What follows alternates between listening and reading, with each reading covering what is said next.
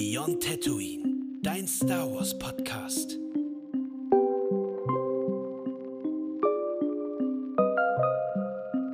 Ja, herzlich willkommen zurück zu unserem Podcast. Hallo. Schön, dass ihr wieder uns zuhören wollt. Auf jeden Wir Fall. haben auch wieder einen kleinen Eisbrecher für euch mitgebracht. Äh, wir sind uns gerade unsicher, ob wir darüber schon in ähnlicher Form gesprochen haben oder ob es eine Private Talk war.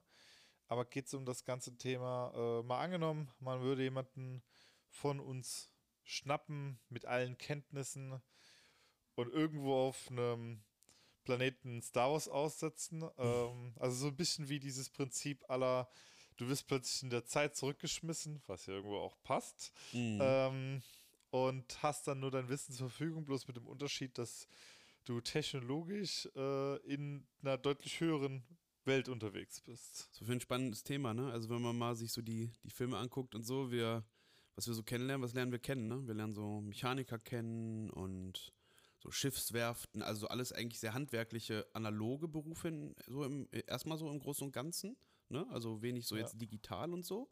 Ja, und irgendwie Druiden bauen scheint so bei allen so semi drin zu sein. Also so eine Mhm. grundtechnische Ausbildung scheint ja irgendwo überall mit zu schwingen. Ja, wir würden wahrscheinlich irgendwo so in die, in die Programmierung irgendwie von Pro äh, Droiden oder vielleicht in irgendwelche User-Interfaces äh, für irgendwelche Großkampfschiffe oder sonst irgendwo was sein. Aber so richtig von anderen Jobs kriegt man kaum was mit, ne? Also wenn man mal ehrlich ist, wir, wir, wir sehen Politiker, das ist ein Job scheinbar auf Coruscant. So. Wir sehen, wir sehen Dex, der seine, der sein Diner da hat irgendwo, ne? Also quasi so äh, sowas.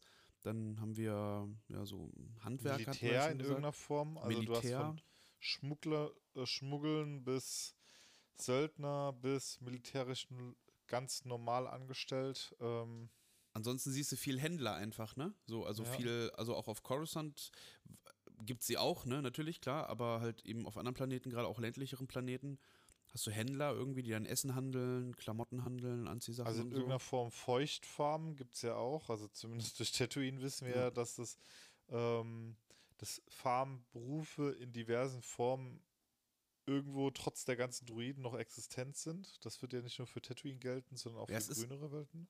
Ja, es ist so ein bisschen Eigenversorger, ne? Also es ist eigentlich gar nicht so, also so wirklich Supermärkte so in der Form gibt's so nicht, ne? Also hat man zumindest nicht gesehen. Es ist eher so dieses Stimmt. Selbstversorgerprinzip, ne? Äh, Pharma oftmals, alles eher so lokal, könnte man sagen, ne? So, so lokale Märkte und sowas. Das ist ganz spannend. Was es noch gibt, sind noch so Drogenlabore. so Spice-Labore haben wir ja gesehen bei Obi-Wan.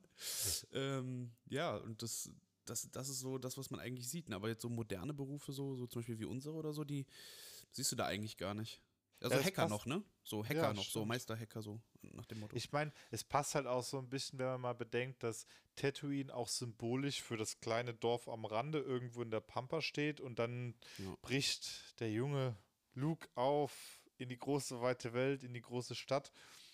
Ähm, das, und dann da hast du natürlich einen ganzen Planeten, der dann als äh, auf Selbstversorger ausgelegt ist, versus Mhm. wo du dann Coruscant hast, wo ja schon wird es in irgendeiner Form ja ähm, Handel geben müssen. Oder Ja, es ist, also es ist vor allem, ich finde es mal spannend zu wissen, wie die Leute sich da versorgen auf Coruscant. Also es, ich meine, Coruscant ist ein Stadtplanet, das heißt, da existiert keine Natur. Es gibt einen einzigen Baum, der noch da ist. Das ist der letzte Baum quasi, den hat man auch gesehen, ne, in, in Mandalorian.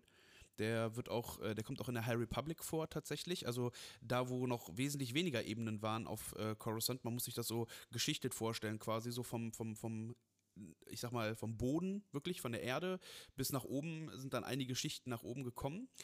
Ähm, deswegen hast du da ja auch verschiedene Ebenen halt mit verschiedenen, ich sag mal, ja, sozialen äh, Strukturen und Leuten, denen es halt mehr, äh, mehr schlecht als recht geht manchmal.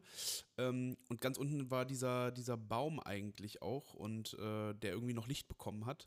Von daher, ich, ich weiß gar nicht, wie es da, es da so läuft mit der, mit der Versorgung. Wahrscheinlich dann eher so geschäftemäßig, so im Großen und Ganzen. Oder halt Händler, die halt dort hinkommen und ja, Verpflegung da hinbringen. Äh, Weil wir es ja auch gerade, äh, weil die, die Anfangsprämisse war ja, du wirst jetzt, du fällst in ein Portal und bist plötzlich in- Star Wars. Ich glaube, das ist auch unglaublich viel davon abhängig, auf welchem Planeten du landest. Also ich klammer jetzt mal ganz kurz Mhm. Mustafa aus, damit das jetzt nicht ein 10-Sekunden-Trip wird. Aber ähm, Ja, wobei, da ist ja auch, da ist es ja so, ich glaube, das ist ja so ich, ich weiß nicht genau, äh, da bin ich jetzt gerade nicht genug drüber informiert, aber du, hast, du siehst ja auch in Episode 3, ähm, siehst du ja auch diese Arbeiter da in den, in den Lavafeldern und sowas, ne? Also da wird irgendwas wird da auch gemacht, ob da irgendwie, ob da irgendwie eine Eisenindustrie ist oder, also ich weiß nicht, was man jetzt mit Lava so im Großen und Ganzen macht, so, aber ähm, da ist ja schon irgendwann eine Industrie gewesen auf Mustafa, ne? Also irgendwas konnte man da ja machen. Ja, also du musst halt bloß dahin kommen, ohne vor zu verdampfen. Ja, gut. Vielleicht sind die, ich, ich, weiß nicht, da die, ich weiß gar nicht, wer die Bewohner von Mustafa sind. ob, die, ob die irgendwie dagegen immun sind gegen die Hitze.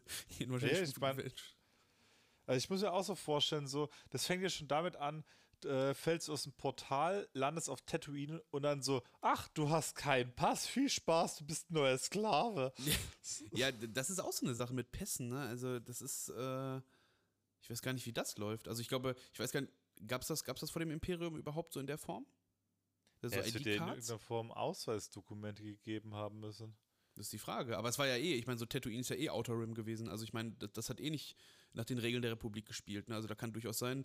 Und ich meine auch, äh, Qui-Gon hat doch auch, glaube ich, gesagt, irgendwie so, ja, das ist so Outer Rim und so, das ist so, und Tatooine, das sind so die Bereiche, wo du auch hingehst, eigentlich um nicht gefunden zu werden, so, ne? Also, ist schon, schon interessant. Oh, weil, also ich meine, gut, man muss davon ausgehen, dass die Sprache natürlich automatisch, also dass man zumindest automatisch Basic sprechen kann, wenn man durchs Portal klackert. Ja. Wo fängst du an, dass du nicht verhungerst? So. Ich meine, Coruscant gibt es wohl so Hilfsprogramme, auch teilweise für Obdachlose und so. Das hat man mal irgendwo mal. Also ich bin zumindest so, dass ich da irgendwo was mal gelesen hätte. Ja, ich glaube, auf Tatooine hast du, glaube ich, schlechte. Also ist die Chance wahrscheinlich sehr hoch, dass du in Probleme gerätst. Also zumindest da so Moss Eisley und so. Ne, also weil du da halt eben so ein durchgemischtes Publikum irgendwo hast. Das ist eine gute ja, also Frage. Auch die, äh, auch die Chance, glaube ich, direkt einfach auf dem Sklavenmarkt zu landen, einfach weil du die ja. falsche Person ansprichst, die sieht, dass du keine Ahnung hast. So. Ja. Und zack, bist du gechippt. Schwierige Start mit dem Coruscant könnte vielleicht noch besser laufen. Ja. Also Alderan und so, ich meine, das bietet zumindest, ich sag mal, eine gewisse Basis, ne? So mit Natur und so. Aber ich ja. kann mir auch vorstellen, also gerade sowas wie Alderan und Co. Äh, erweckt ja auch äh, den Eindruck einer sozialeren Gesellschaft. Ja. Das so einer humanitären Gesellschaft, das stimmt schon, ja. Also Alderan ist ja schon sehr nah so an der Erde auch dran, ne? So vom, vom, vom Look her und so, ne? Und es ist halt eher so, ja, also Alderan war ja auch immer, deswegen ist es ja auch irgendwo Ziel geworden dann auch des Imperiums, ähm, irgendwie auch so eine Bastion des Widerstands im Endeffekt gegen das Imperium mit Bail Organa ja. und ähm, ja, also sehr wehrhaft auf jeden Fall und eher so humanitär ausgelegt. Ich glaube, so blöd wie es klingt, wenn du von heute auf morgen in Star Wars rein teleportiert wirst, ist für einen Staat vielleicht tatsächlich gar nicht so eine, äh, so eine Kriegsbe, ähm, ja, so eine kriegerische Zeit wie die Klonkriege oder auch später ähm, mhm. die, äh, der Untergang des Imperiums gar nicht so verkehrt, weil dort auch das sind auch massiv viele Flüchtlingswellen, wo sehr viele Menschen auch sowohl während der Klonkriege als auch später dann ihre Heimat ja. verloren haben, wodurch natürlich auch ganz andere Systeme dann ja auch sind, die ja auch diese Leute wieder auffangen und dann wird mhm. dann nicht geguckt, okay, gut, wie du bist aus einer komplett anderen Paralleldimension ja. und hast keine Ahnung, was hier abgeht, so. Ja, ja, so. Also das Spannende zu dem Thema so, also dass, dass halt zum Beispiel auch äh, Leute flüchten müssen, so, es ist halt, ich sag mal, das ist halt der vielleicht auch Vorteil halt einfach bei Star Wars, dass halt auch super viele Planeten gibt, die halt einfach gar nicht bewohnt sind und man halt einfach ansiedeln kann an einen neuen Planeten so. Ne? Also es gibt da massig, massig Platz quasi. Und das haben wir auch im Star Wars-Universum schon gesehen, quasi, dass, dass Leute flüchten müssen von ihrem Planeten, weil, weil er entweder dem Untergang geweiht ist oder dass da irgendwie sehr widrig geworden ist und ja. Ja, stimmt. Und mir fällt auch gerade auf, in Star Wars The Clone Wars, in der Serie, da hast du ja auch, gibt es ja auch eine Folge mit einem Klonsoldaten, der ja original Farmer wird. Also, ja. um euch so ein Bild zu geben, die haben einen Unterstützungsdruiden, aber ansonsten ist das maximal händisch, was da abläuft auf dieser Farm. Also genau, der ist quasi desertiert und äh, von der von der großen Armee und den sehen wir auch äh, nicht nur in, äh, in Clone Wars, sondern den sehen wir auch in Bad Batch wieder. Ja. Also das stellt noch zwei Fragen bei mir, aber dann können wir auch gerne weitergehen. Also, ja, also der, der, der, positive Punkt ist offensichtlich, du kannst allein durch physische Arbeit auf jeden Fall relativ selbst versorgen. Genau, also das geht ja. auf jeden Fall, sei es als Farmer oder Lagerarbeiter, wie auch immer, trotz der Druiden, und das ist das nächste, was, was bei mir so ein bisschen aufkommt, so, du hast eine sehr technologisch hochentwickelte Gesamtgesellschaft in der, äh, in der Galaxie, Mhm. aber teilweise ist es auf manchen Planeten doch erstaunlich feudal dafür. Mhm. Was mich auch wundert, warum das der äh, ist, äh, was ist der Grund dafür? Ist das einfach eine Kostenfrage? Ist das eine Ressourcenfrage, warum den so ist, warum nicht bereits alles voll automatisiert ist, obwohl definitiv die Technologie dafür vorhanden ist? Wir haben ja, wir haben ja gesehen, eine, eine, ich sag mal, feudale Gesellschaft, äh, die sehr hochtechnologisiert war, die, wo nur Druiden gearbeitet haben, wenn du dich erinnerst. Und zwar in der letzten Mandalorian-Staffel, in der Folge, in der Jack Black und Lizzo, genau. Und das war ja so eine Gesellschaft, ne? Also da hat man ja auch gesehen, das war eher so eine, ja, so eine sehr bequemliche Gesellschaft auf jeden Fall da. Ähm, die dann quasi, wo die Druiden dann für alle, äh, für, für, für sie gearbeitet haben. Und das ist aber ein spannender, spannender Fakt, den man halt gar nicht so, glaube ich, auch betrachtet in Star Wars, ist einfach, dass, ähm, wie du schon sagst, es ist halt hochtechnologisiert und viele Jobs werden ja auch von Druiden ausgeführt. Also du siehst halt an in Werften und so Schiffswerften, Logistikzentren und so, du siehst halt hauptsächlich Druiden. Aber es sind auch immer wieder Menschen mit drin, aber halt eher weniger. Ne? Also Genau, aber es ist trotzdem, also wird eine humanoide Ressource sehr gerne eingesetzt. Also hier ganz kurz ähm, die Wookies, um mal wieder ein Beispiel aus den letzten Folgen mit rauszugreifen. Also Mhm. das ist ja irgendwo, scheint es einen Grund zu geben, dass biologische, physische Arbeitskraft ähm, sehr gerne genutzt wird. Und das lässt, also so die Implikation, Druiden sind nicht billig, selbst in einem Star Wars-Universum, wo es Druiden schon sehr, sehr lange gibt. Ja, das stimmt. Ne? Einen Menschen musst du nicht warten und so, ne? So, wenn der krank ist, tauscht er den aus, ne? So muss man, so wird das da wahrscheinlich gesehen. Und wir haben das ja auch gesehen, zum Beispiel bei der, bei der Separatistenarmee halt, ne? Die haben zwar die Möglichkeit gehabt, ganz viele Droiden halt herzustellen, aber es war halt auch ein enormer Kostenfaktor. Ne? Ja. Also, keine Frage. Ne? Ich weiß jetzt nicht, ob es jetzt wesentlich teurer war als die Klonarmee, ne? weil es halt da um Lebewesen geht und so, die geklont werden. Aber ähm, das ist halt, geht halt auch ins Geld irgendwo. Ne? Also Druiden müssen gewartet werden und Tja, also wo jetzt der Vorteil oder Nachteil besteht, einen Druiden oder einen Menschen zu nutzen für Arbeit, keine Ahnung.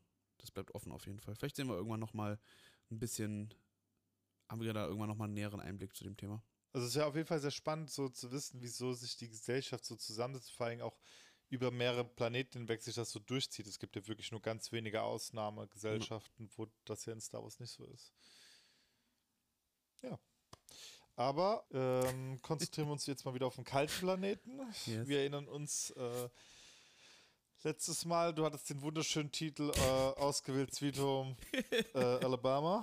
Ähm, ich, ich habe es als passend erachtet, deswegen, ich hoffe, ich, ich, ich konnte für ein Schmunzeln sorgen.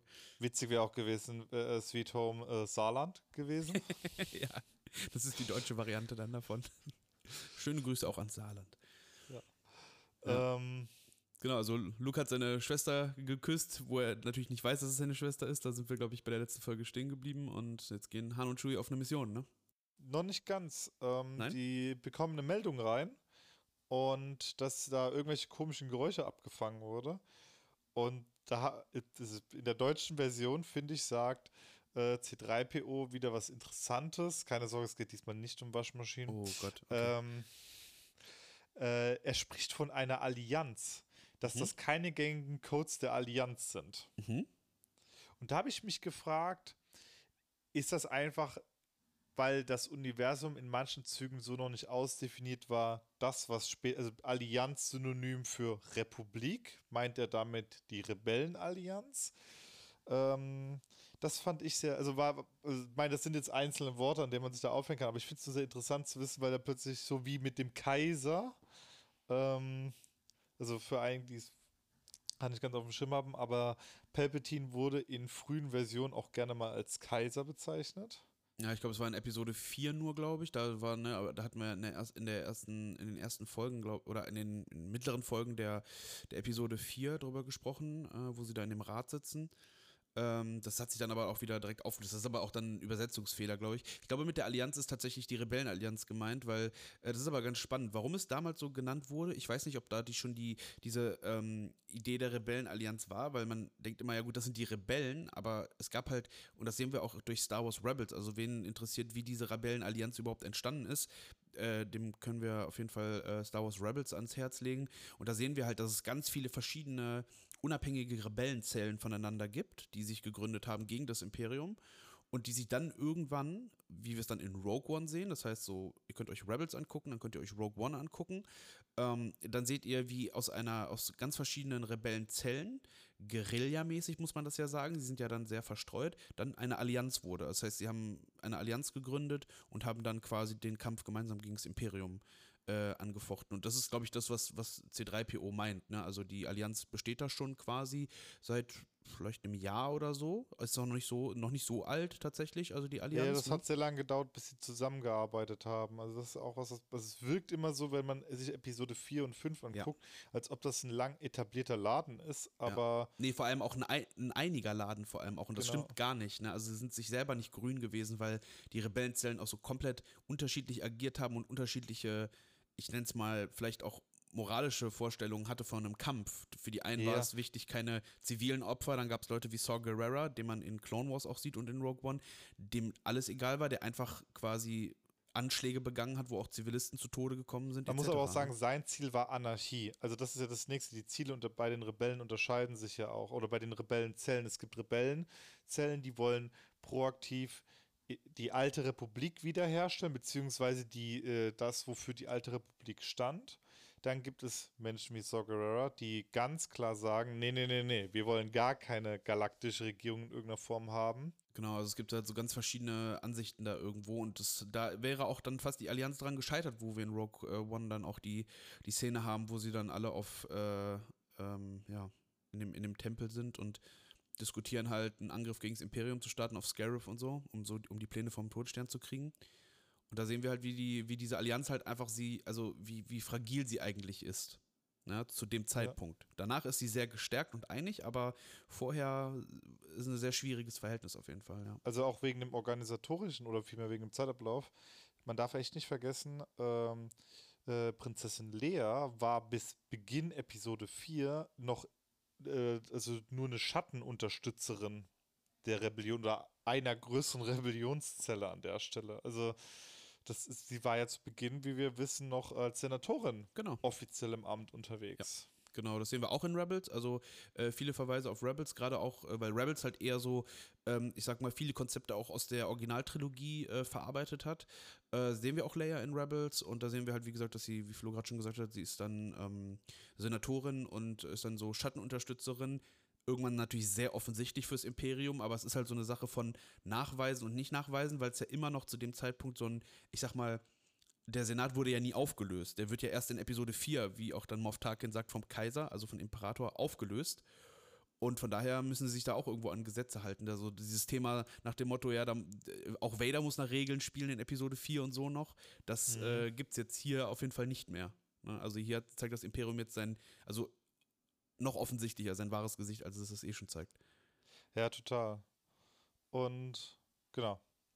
Aber wir waren eigentlich beim Suchdruiden stehen geblieben. Genau. Also das, das Signal, was sie bekommen, quasi kommt von diesem Viper-Druiden, deswegen ich hatte quasi diesen Punkt übersprungen, wo du gerade nochmal eingehakt hast, Gott sei Dank. Ähm, genau, ne? Han und Chewie gehen dann draußen auf Missionen und äh, suchen diesen, dieses Signal von diesem, von diesem Suchdruiden, von diesem Viper-Druiden, die wir ja am Anfang der, der, ähm, des Films schon gesehen haben, dass das Imperium losgeschickt hat, Tausende in der ganzen Galaxis, um diese kleine Rebellenzelle da unten zu finden. Ja, und dann passiert was, wo ich so aus taktischen Gründen nicht ganz nachvollziehen kann. Sie zerballern den Druiden. Also da ist ein Druide, wo sie wissen, ah, das ist ein Aufklärungsdruide. Lass den kaputt machen. Ich habe ich hab dazu aufgeschrieben, sie finden ihn auch und wie sollte es anders sein, es eskaliert sofort. So, es wird geschossen. Also es ist Ja. irgendwie, wenn Han und Chewie am Start sind, es wird immer geschossen irgendwie. Ich glaube, das sehen wir auch später noch auf Endor im nächsten Teil des Films und ähm, ja, es ist immer, es eskaliert immer irgendwie. Auch in den, in den Sequels, ne, in den neueren Teilen so, es ist immer, also Han Solo ist nie äh, verlegen genug, um, um eine Schießerei anzufangen. Aber ich glaube, ich finde es halt auch, ich glaube, es ist halt auch eine schwierige Situation. Also entweder du musst halt entscheiden, okay, der entdeckt uns jetzt, der entdeckt jetzt unsere Basis oder wir ballern auf das Ding. Also schickt dann die Sachen zum Imperium oder wir ballern auf das Ding und das Imperium kriegt es auch mit, dass wir auf das, dass wir auf das Ding geballert haben. Ja, genau, das, da, da frage ich mich so, weil das, also genau das, die, äh, dass diese Einheit kaputt geht, löst ja einen Alarm aus. Das bekommen wir ja im Film ja direkt gezeigt. Ey, Ausfall Genau. von Einheit Schlag mich tot. Darth Vader, das ist es. Ja, Da Genau. müssen wir hin. Der ist ja eh schon, der sitzt da oben in seinem, der sitzt da oben in seinem Schiff und, und, und, und rotiert schon in seinem Anzug irgendwo, weil er natürlich zu 100% fühlt und weiß, dass diese Rebellen da unten sind. So alle anderen so, nee, da ist nichts, das ist, das ist nur ein Eiswürfel da unten. Ja, war ja auch klasse. Der eine so gängige Fehlfunktion. Ähm, ja, äh, wie soll es anders sein? Das Imperium bekommt davon mit Wind. Wir bekommen Ja. auch wieder einen kleinen Einblick in äh, ähm, das Personalmanagement von Darth Vader an der Stelle. Ja. ähm, ja, also ich weiß nicht, ich, ob wir, doch, das war, ähm, jetzt äh, springe ich kurz ein bisschen vor, aber wenn wir eh bei Mhm. Vader sind, äh, letztens passiert noch kurz was in der Basis, kommen wir gleich zu, und dann hat Vader wieder ein Gespräch, aber diesmal in seiner Meditationskammer. ist sehr interessant, weil wir sehen auch, wir haben in Episode 4 kein einziges Mal diese Meditationskammer in der Form gesehen. Mhm. Ähm, und äh, das ist eigentlich nie ein gutes Zeichen, wenn Vader Personalgespräche dort führt. Nee, das stimmt. Und ähm, Er wirkt Da, äh, diesen, er wirkt diesen Officer, aber ich habe ich habe geschrieben, er wirkt dann im Homeoffice remote die Person. So habe ich es Ja. geschrieben bei mir. Ne? Er sitzt in seiner Kapsel und äh, sagt dann so, ey, ich habe dir das doch gesagt, dass das da, dass die da unten sind. Und äh, der so, ja, tut mir leid. Und dann ist er schon halb erstickt. nee, ne? vor allem viel wichtiger, es zeigt wieder, was seine Einstellung zu sehr ehr zu, zu ehrgeizigen Menschen ist. Ja. Ähm, weil er erwähnt auch, dass äh, der Offizier eine ganz klare Weisung hatte, zu warten und nicht vorzeitig zu intervenieren. Nee, vor allem, er sagte, ja, Vader sagte ihm ja auch vorher, äh, äh, einige Szenen vorher so, ja, äh, also hat ihm eine, eine Order gegeben und äh, er hat sich halt, wie du gerade schon sagst, sich dran gehalten und dann, wo er dann auf dem Bildschirm auftaucht, sagte er so, ja, äh, übrigens, sie haben doch recht gehabt, die sind da ja doch unten und dann war er halt schon halt halb erstickt, ne? Also das ist Ja. so, ich glaube so, das ist so dieses, äh, Anakin bzw. Vader fühlt sich halt einfach, glaube ich, dann auch nicht ernst genug genommen als äh, deren ja oberster Maat, will ich mal sagen, ne, der sie ja eigentlich da ähm, äh, ähm, äh, ja, be- befehligt. hat sie und- kommandiert. Und da kann ich einen guten, äh, was Gutes aus den Vader-Comics mitbringen. Ähm, das ist ein großes Thema auch in den Vader-Comics, die Etablierung von Darth Vader in der Befehlskette des Imperiums. Weil äh, man darf nicht vergessen, Anakin Skywalker, der gefeierte General der Republik, der ist ehrenhaft gestorben. Mhm. Aber Vader ist so eine Figur, die aus Nichts auftaucht, wo nur Ja, die allerwenigsten wissen, wer da überhaupt da drunter steckt unter dieser Maske. Und das heißt, Ja. für sehr viele der Offiziere ist er mehr so, ja, so Vetternwirtschaft unter Sidious. Mhm. So, ja, da hat er seinen Praktikanten mitgeholt und jetzt darf der uns hier Ja. herumschubsen. Und das ist ja mit Thrawn genauso. Ne? Also das, das hören wir sogar in Star Wars Rebels. Also da wird ja, wo gesagt wird, so, ey, Thrawn ist jetzt jemand, der ist jetzt gerade Großadmiral geworden. Da gibt es dann Leute im Imperium, die sagen, ja, warum denn der? Ne? Also das ist jetzt nicht so, dass Thrawn von Anfang an irgendeine Art von Ruhm genossen hat. Und wenn man sich so die äh, kanonischen Bücher über Thrawn anhört, der war halt auch jetzt nicht so der, also war jetzt nicht der Überflieger, wie er jetzt äh, in der späteren, in den späteren Medien war. Ja. Ne? Thrawn, war, Thrawn war jemand, der sich auch quasi hochkämpfen musste und dann auch von. Es ist so ein. Für die Leute, die vielleicht Fu äh, Football gucken, so, er ist so ein Tom Brady gewesen, so, der eigentlich so als letzter ins Team gewählt wurde als Quarterback und heute, 20 Jahre später oder so, ist er der GOAT, wie, wie man so schön sagt, also der Greatest of All Time. Und so ist es bei Thrawn auch. Also Thrawn war jetzt nicht so der Muster-Kadett, aber er hatte halt immer eine gute äh, taktische Analyse und das hat ihn dann am Ende ähm, ja, dann nach vorne gebracht. Und so ist es bei äh, ja, Vader auch so ein bisschen. Also da gibt es nicht so direkt diese Akzeptanz, auch wenn Vader natürlich sehr, ja, sehr viel Angst verbreitet, auch mit seiner Art und Weise. Ne? Also, und das, das finde ich so komisch. Also bei manchen, manche haben schon sehr viel Angst vor ihm, aber andere dann irgendwie dann doch nicht. Ne? Also, es du merkst halt die, die halt ihn schon direkt da erlebt haben. So. Das ist halt Ja. immer diejenigen, die gesehen haben, wie er über äh, ein Sonnensystem hinweg jemanden erwürgt hat. Ja. Ich meine, das ist übrigens was, das ist mir auch aufgefallen, diese Szene, er ist ja noch nicht auf Hot, wo er ihn ja erdrosselt. Nee, nee, genau. Also der ist, der ist die ganze Zeit im Schiff, ne? Also, wie du ja vorhin schon gesagt hast, du bist ja schon ein bisschen gesprungen. Die sind ja erstmal, äh, nachdem da irgendwie ja dieser Viper-Druide dann da ja abgeschossen wird, wird ja auch die Basis dann erstmal evakuiert. Ne? Also die Rebellenbasis da unten. Und äh, wir sehen dann ja auch dann später den Cut dann eben äh, in den Orbit, wo wir dann äh, die Sternzerstörer und Supersternzerstörer sehen. Ne? Ein, eine wunderschöne Szenerie, muss man auch wirklich sagen. Also dieses so, Das du stimmt. hast, du weißt, wie groß durch Episode 4, wie du weißt, wie groß so ein Sternzerstörer ist. Ich kann sogar mit Daten glänzen. Ich habe es mir extra aufgeschrieben. Also wir sehen drei Sternzerstörer, die sind äh, 1600 Meter lang. Ja, und dann haben wir einen Supersternzerstörer, der ist 19.000 Meter lang. Die Executor. Ne, also das heißt, wir haben vier Sternzerstörer, davon ein Supersternzerstörer, nur um diese kleine Rebellenzelle zu vernichten. Das heißt, man sieht, wie wichtig Vader das ist, dass die zerstört werden oder vernichtet werden. Sehr Ja. ernst nehmen sie das, ne? Nach dem Todesstern-Debakel vor allem. Ne? Verständlicherweise. Ab, aber ja, es ist sehr ikonisch auf jeden Fall. Also es ist halt, ich, ich liebe auch, um das noch zu sagen, äh, ich liebe einfach in Star Wars das, was am wenigsten stattfindet, nämlich Star Wars. Ja, also quasi, wir sehen relativ wenig, ich sag mal, Gefechte in Star Wars im All. Also zumindest so jetzt so in Clone Wars sehen wir das immer mal wieder. Aber ich liebe halt so diese, das ist so wie Top Gun für mich, so nur in Star Wars, da hätte ich mir gerne, da ist ja auch, waren ja auch Filme geplant oder ein Film geplant, den haben sie ja leider gecancelt.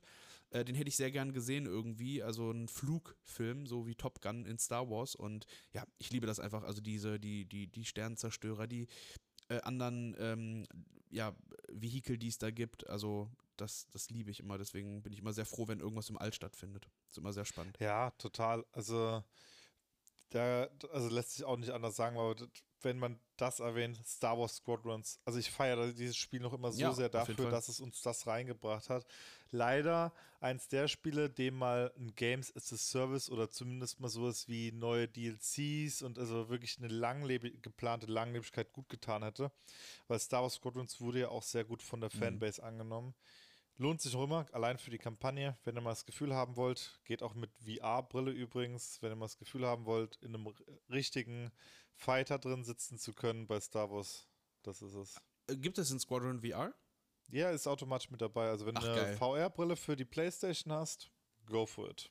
Ach, crazy. Ich habe das, ähm, ich habe damals von einem, wo ich, ähm, wo ich noch in einer anderen äh, Firma gearbeitet habe, habe ich von einem Kollegen mal dieses VR-Headset ausgeliehen bekommen. Das war das erste von der PlayStation. Und es gab in Battlefront gab es einen VR-Modus, einen kurzen Story-VR-Modus für ähm, in Battlefront 1, wo du dann im X-Wing sitzt und so. Und das war für mich das Größte, was ich bis zu dem Zeitpunkt irgendwie erlebt hatte, weil das war so ein richtiger Kindheitstraum, einfach in so einem X-Wing zu sitzen mit diesem VR-Headset und das war so grandios und du fliegst an Asteroiden vorbei und sowas. Aber das ist spannend mit dem, äh, mit dem Squadrons. Vielleicht irgendwann mal, wenn ich mal an eine PlayStation VR 2 rankomme, dann werde ich mir das mal vielleicht geben auf jeden Fall, weil es ja natürlich nochmal, ich sag mal, realistischer ist, ne, das Squadrons nochmal, auch vom, äh, ich sag mal, von der, von der, äh, von der Qualität her, ne, also ist es nochmal ein bisschen realistischer als der VR-Modus in Battlefront 1. Ähm, das ist auf jeden Fall spannend, das werde ich mir auf jeden Fall nochmal angucken. Genau, ja, und wir waren ja stehen geblieben, wie gesagt, wir sehen diese Sternzerstörer, wir sehen, dass Vader immer wieder darauf beharrt, ne, die Rebellen, die sind auf Hoth und so, man glaubt ihm nicht.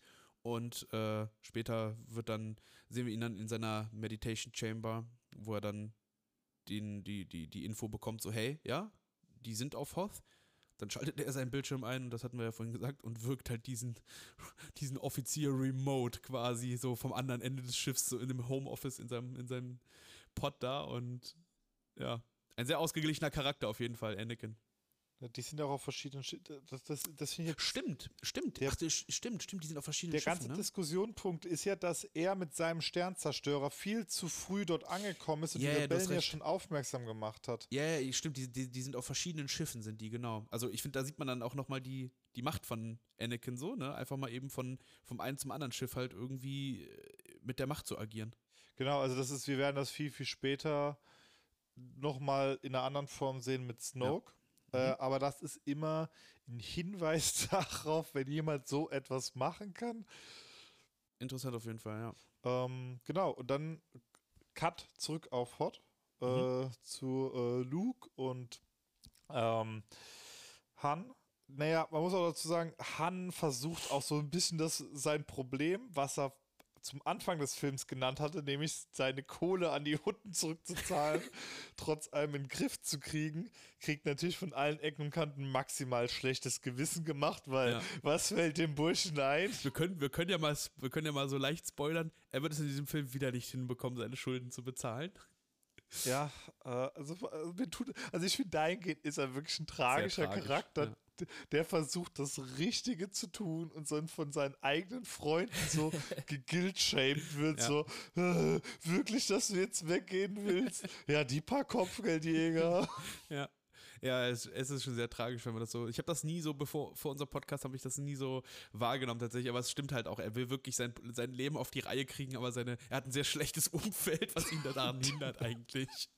Ich habe mich auch immer gefragt, warum hat er einfach nicht die Kohle zurückgezahlt? Die Rebellen müssten noch mehr als genügend Geld dafür haben. Und dann sehe ich die Filme, Weiher, er versucht ja das Geld in einer Tour zurückzuzahlen. Ja, es ist auf jeden Fall spannend zu sehen. So, wenn man es dann einmal weiß, man sieht, dann ist es ein, äh, you can never unsee it auf jeden Fall. Ja, es ist so, es, es macht, es ist so eine tragische Situationskomik einfach dann. Also eine Tragödie, doch Tragödie ist es ja. Ja, doch, kann man schon ganz gut sagen. Was mir aber auch ähm, dann immer wieder jetzt auch auffällt, dann zum Beispiel auf Hoth, ist halt, ähm, oder allgemein jetzt Dass in es der. kalt ist. Das auch, das auch. Aber dass Leia halt, finde ich, eine ganz klare Position da auch einnimmt in der Rebellenallianz, ne, als, als Anführerin, ne, und instruiert die Piloten auch bezüglich des Angriffs und so. Und da ist niemand, der jetzt irgendwie da irgendwie so blöd guckt, ja, guck mal, da ist eine Frau und so, die will uns hier irgendwas erzählen oder so. Sie ist ein ganz integriertes, emanzipiertes Mitglied in dieser Rebellenallianz. Sie ist eine Anführerin und wenn man sich mal überlegt, was für eine starke Charakterentwicklung sie hat, irgendwie ne, mit, mit 22 Jahren in, äh, in ihrer Rolle als äh, ja, Rebellenanführerin, Generalin, ich weiß es nicht genau, ich, ich glaube schon, ne, Generalin. Das ist schon, finde ich schon sehr beeindruckend. Also nochmal auf das Thema so irgendwie äh, starke weibliche Charaktere in Star Wars äh, zu einer Zeit, wo es vielleicht jetzt nicht üblich war, ähm, als ich würde schon Leia als eine Hauptfigur sehen in Star Wars äh, mit Luke und Han. Ähm, ja, Total. und das ist, Also- das ist schon, also das finde ich schon dann doch sehr beachtlich, ne? Also das äh, fällt vielleicht manchmal nicht auf, aber Ja, sie hat halt immer den Beinamen Prinzessin, aber das wird dem, Ja. was sie im Film tut. Also es ist, also es ist quasi schon, also Aber es ist ja auch nur Han, der das eigentlich sagt, ne? Also Genau. es ist immer nur Han, der, der sie so auf diese, ich will nicht sagen reduziert, aber er sagt es ja, ich glaube, er macht es ja auch so ein bisschen, um sie zu necken zu sticheln. auch. Also so, es wird genau. tatsächlich sehr viel auch äh, einfach die Stichelei zwischen den beiden. Man darf halt auch nicht Ja, ja. vergessen, Lea kontert halt auch massiv mit Beleidigung dagegen. Also, Hey Prinzessin, hey du dreckiger Wookie-Treiber, du. So. genau. Aber ich finde auch, da ist Lea ein interessanter Kontrast zu ihrem, wir wissen es noch nicht, Zwillingsbruder Luke, ähm, der ja in der Rolle des Commanders ist. Und da, wo Lea sehr, sehr stark in ihrer, also sehr stark und sehr selbstbestimmt in ihrer Rolle ist, ähm, wirkt Luke auch in dem Film noch sehr, ich, ich will es jetzt nicht naiv sagen, aber sehr unbekümmert und optimistisch bei vielem. Also gerade auch da diese Hangar-Szene, wo er sich mit Hahn dann unterhält, die wir jetzt dann gerade haben. Ähm, also vielleicht auch einfach, also ich hatte mir auch aufgeschrieben, was ihm vielleicht auch einfach bisher gefehlt hat, war auch eine Niederlage, eine richtige Niederlage. Weil wenn man sich mal Episode 4 anguckt, gut, wir wissen jetzt nicht, was zwischen Episode 4 und 5 passiert, aber er hatte zu diesem Zeitpunkt von seiner Reise her, von der Heldenreise her, noch nicht diesen Tiefpunkt, wo er geschlagen am Boden war. Spoiler, es wird so einiges in diesem Film passieren. Ich musste auch gerade überlegen, war es in Episode 4 oder 5? So, aber naja. ähm, ja, ich habe mir aber tatsächlich, ähm, ich finde es jetzt gerade hier nicht in, mein, in meinem Dokument, aber ähm, ich fand eher das, aber ich fand so ein bisschen. Nee, doch, ich habe es hier stehen, ich sehe es gerade. Ich finde, dass gerade wenn Luke dann wieder in diesem Kampfmodus ist, doch wesentlich nochmal gereifter wirkt als in Episode 4. Also er ist Total. wesentlich fokussierter nochmal, er ist wesentlich professioneller. Du, man merkt schon, er hat schon noch schon einen gewissen Sprung nochmal gemacht von Episode 4 auf 5. Das wollte ich Ähm, auch gar nicht absprechen. nee, genau. So, das ist. Aber es sind ja manchmal auch verschiedene Wahrnehmungen einfach, ne? So, ich, es ist halt nicht mehr, finde ich, der Luke irgendwie, der mit Hahn irgendwie spricht, kurz bevor man den Todesstern angreift, sondern man merkt, er ist so viel mehr gesettelt auch einfach. Ne? Also er ist drin in diesem Rebellenkonstrukt, es sind ja auch, es ist ja auch eine gewisse Zeit schon vergangen, ne? Und Luke hat ja auch dann eben äh, viel Zeit damit verbracht, irgendwie dann auch einen neuen Ort für die Rebellen zu finden. Also was dann darauf schließen lässt, dass es dann halt auch eine gewisse Zeit ist, die vergangen ist und er hat sich dann in diese Rolle irgendwo auch eingefügt. Und das finde ich schon, merkt man dann auch sehr stark. Und im nächsten Film, in Episode 5, merkt man es, finde ich, dann noch mehr. Ne? Da kommen wir natürlich dann ein anderes Mal nochmal drauf. Und ja, also ist schon spannend zu sehen, diese Charakterentwicklung. Trotz halt eben äh, dass der Film halt doch relativ alt ist, wo, glaube ich, Charakterdevelopment innerhalb von Filmen jetzt vielleicht nicht so ist wie heute, in der modernen, äh, ja, in, dem, in der modernen ähm, Branche finde ich das schon sehr interessant. Auf Wir haben halt sehr unterschiedliche Charaktere. Das finde ich das Schöne. Das ist halt, Ja. die auch alle eine sehr präsente Rolle haben. Es ist jetzt nicht Luke, der Anführer der pa äh, dieser Party, dieser Heldengruppe, die er durchzieht, sondern es ist eher, also er ist eigentlich eher genau das Gegenstück dafür, dass er der Hauptcharakter Ja. äh, oder, oder also der prägnante Hauptcharakter ist, ist er ja was Lea und Han angeht, so ein bisschen weiter unten in der Hackordnung. Also Ja. Episode 4 brauch, können wir uns daran erinnern, da war er ja noch mehr in dieser Rolle drin. Und hier ist es so, dass er sich so langsam durch seine Rolle Commander natürlich schon so seine Sporen verdient hat. Ja.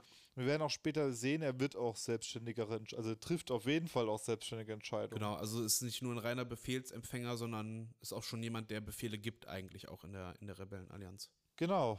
Ähm, dann haben wir schon wieder erfolgreich über vieles gequatscht, mitunter nicht nur Genau. die Filmepisode. Ja, vor allem bevor es jetzt ins Eingemachte geht auf Hoth, ne, das große, der große, das große, der große Kampf um Hoth, äh, werden wir dann in der nächsten Folge dann besprechen. Genau. Dann bis zum nächsten Mal. Bis zum nächsten Mal. Ciao. Ciao, ciao.